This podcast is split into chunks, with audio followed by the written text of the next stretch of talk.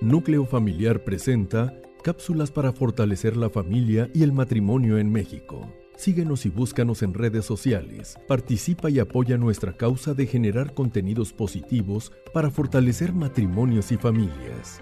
Recuerda y demuéstralo. La familia es primero.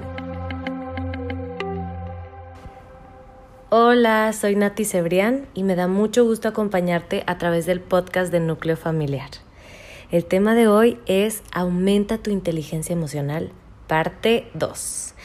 Si te gusta esta cápsula, te recomiendo ir a escuchar la parte 1, que la vas a poder encontrar por aquí por el podcast. Va a decir Aumenta tu inteligencia emocional, parte 1. Bueno, acuérdense lo que habíamos estado hablando en la parte 1 de este tema. Habíamos dicho que las habilidades de una persona pues no solo se miden por su coeficiente intelectual, también son súper, súper importantes las habilidades socioemocionales. Entonces yo les compartía en la parte 1 algunos consejos, en total son 8, y les compartí el número 1 que es la autoconciencia, conocernos, ¿verdad? Tener conocimiento propio. Número 2, autorregulación emocional, o sea, conocer las emociones, aceptarlas, abrazarlas y tener curiosidad de por qué sentimos ciertas cosas, estar abiertos a, hacer las paces con todas las emociones. No existen ni buenas ni malas, solo son emociones. Ahora les voy a compartir el consejo número 3, que es abre tu mente.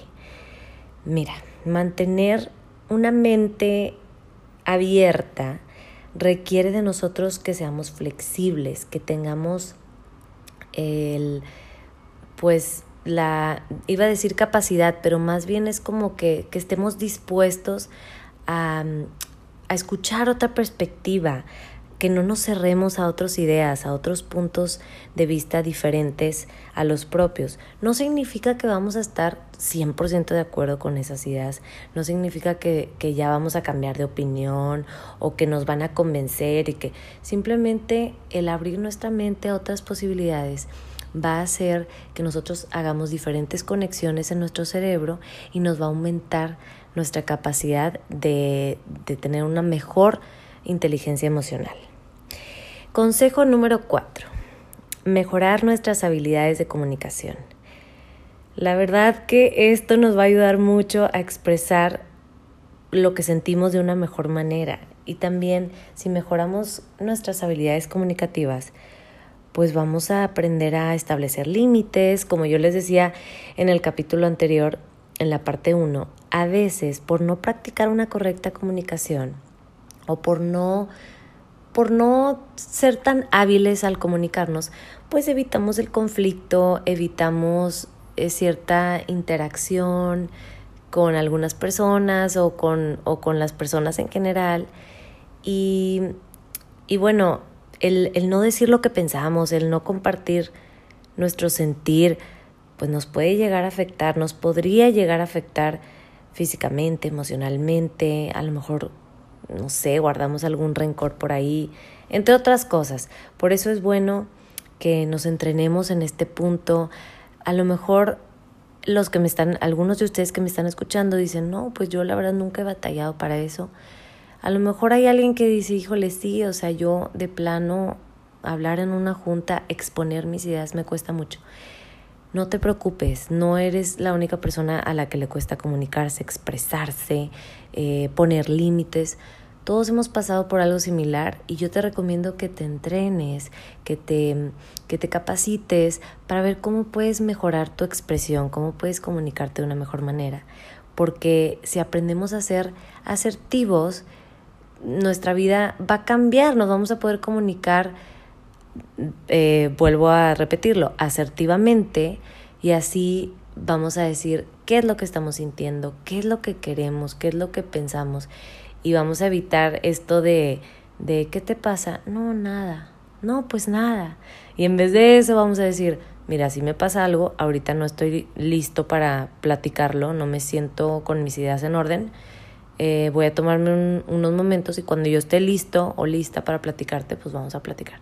Pero ya dejemos eso de, no, nada, no, vamos a, mejorar esta, esta inteligencia emocional y uno de estos consejos es eh, poner en práctica nuestras habilidades de comunicación. El consejo número 5, resolución de problemas. Este consejo para ayudarnos a ser más inteligentes emocionalmente se refiere a que nos enfoquemos no en el problema, cuando estemos en una situación, en un problema, que nos enfoquemos no solo en eso y que, eh, estemos todo el tiempo de que es que este problema, es que este, este problema, más bien que nos enfoquemos en la solución. Ok, si tengo este problema, bueno, ya, ya, ya estuve aquí hablando de este problema, ya voy a darle vuelta a la hoja y cuál va a ser la solución. ¿Cómo voy a solucionar esto que me está pasando? O sea, no sé, en, en nuestro trabajo, en algún desafío, algún reto, volvernos creativos, abrir nuestra mente de nuevo. El, el consejo que les había platicado, abrir nuestra mente y enfocarnos en resolver esta situación. Entonces, cualquier eh, problema que surja con, con el trabajo, con las relaciones personales, con nuestros familiares, amigos, familia política, busquemos siempre la manera en la que sí se puedan hacer las cosas. Yo tengo un cliente que aprecio muchísimo, es como alguien muy importante en mi vida y una vez yo le estaba brindando mis servicios y estábamos platicando acerca de trabajo y me dice, bueno Nati, ya, ya me dijiste todas las formas en las que no se puede hacer esto que te estoy pidiendo. Por favor, ahora dime cómo sí se puede hacer. Dime una manera, dime algo de cómo sí.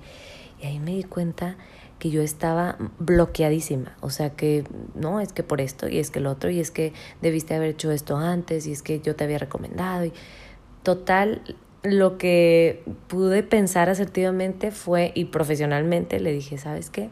Permíteme el día de mañana comunicarme de nuevo contigo, voy a voy a tenerte una propuesta diferente.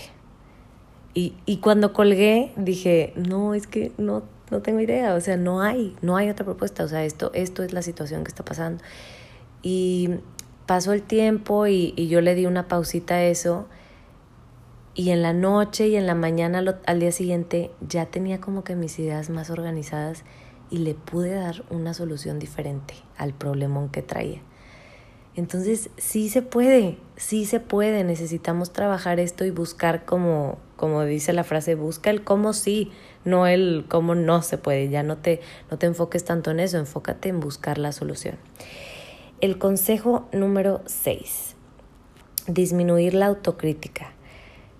Súper importante hablarte con cariño, háblate a ti mismo con, respeto, con amabilidad. Sé compasivo contigo mismo. Si tú eres compasivo contigo mismo cuando te equivocas, vas a ver que hacer esto como práctica te va a dar la capacidad de ser compasivo con los demás también.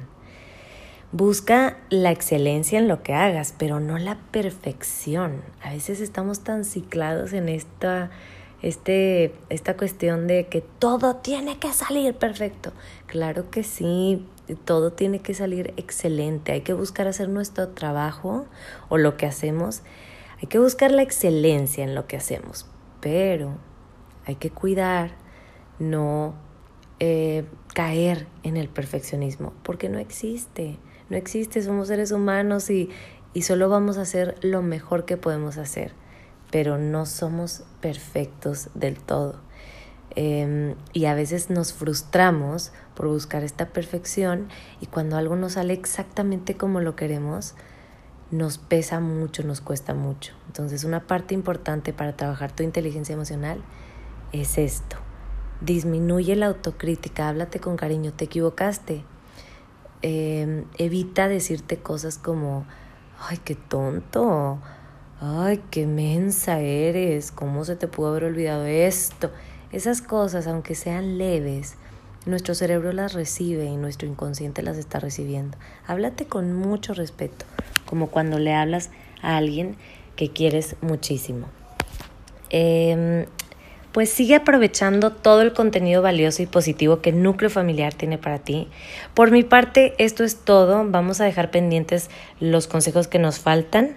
Te mando un abrazo muy fuerte y te deseo lo mejor. Te dejo mi cuenta en Instagram arroba eunoya.stateofmind para que me mandes un mensajito si este capítulo te gustó, te sirve de algo, te gustaría otro tema. Estoy para servirte.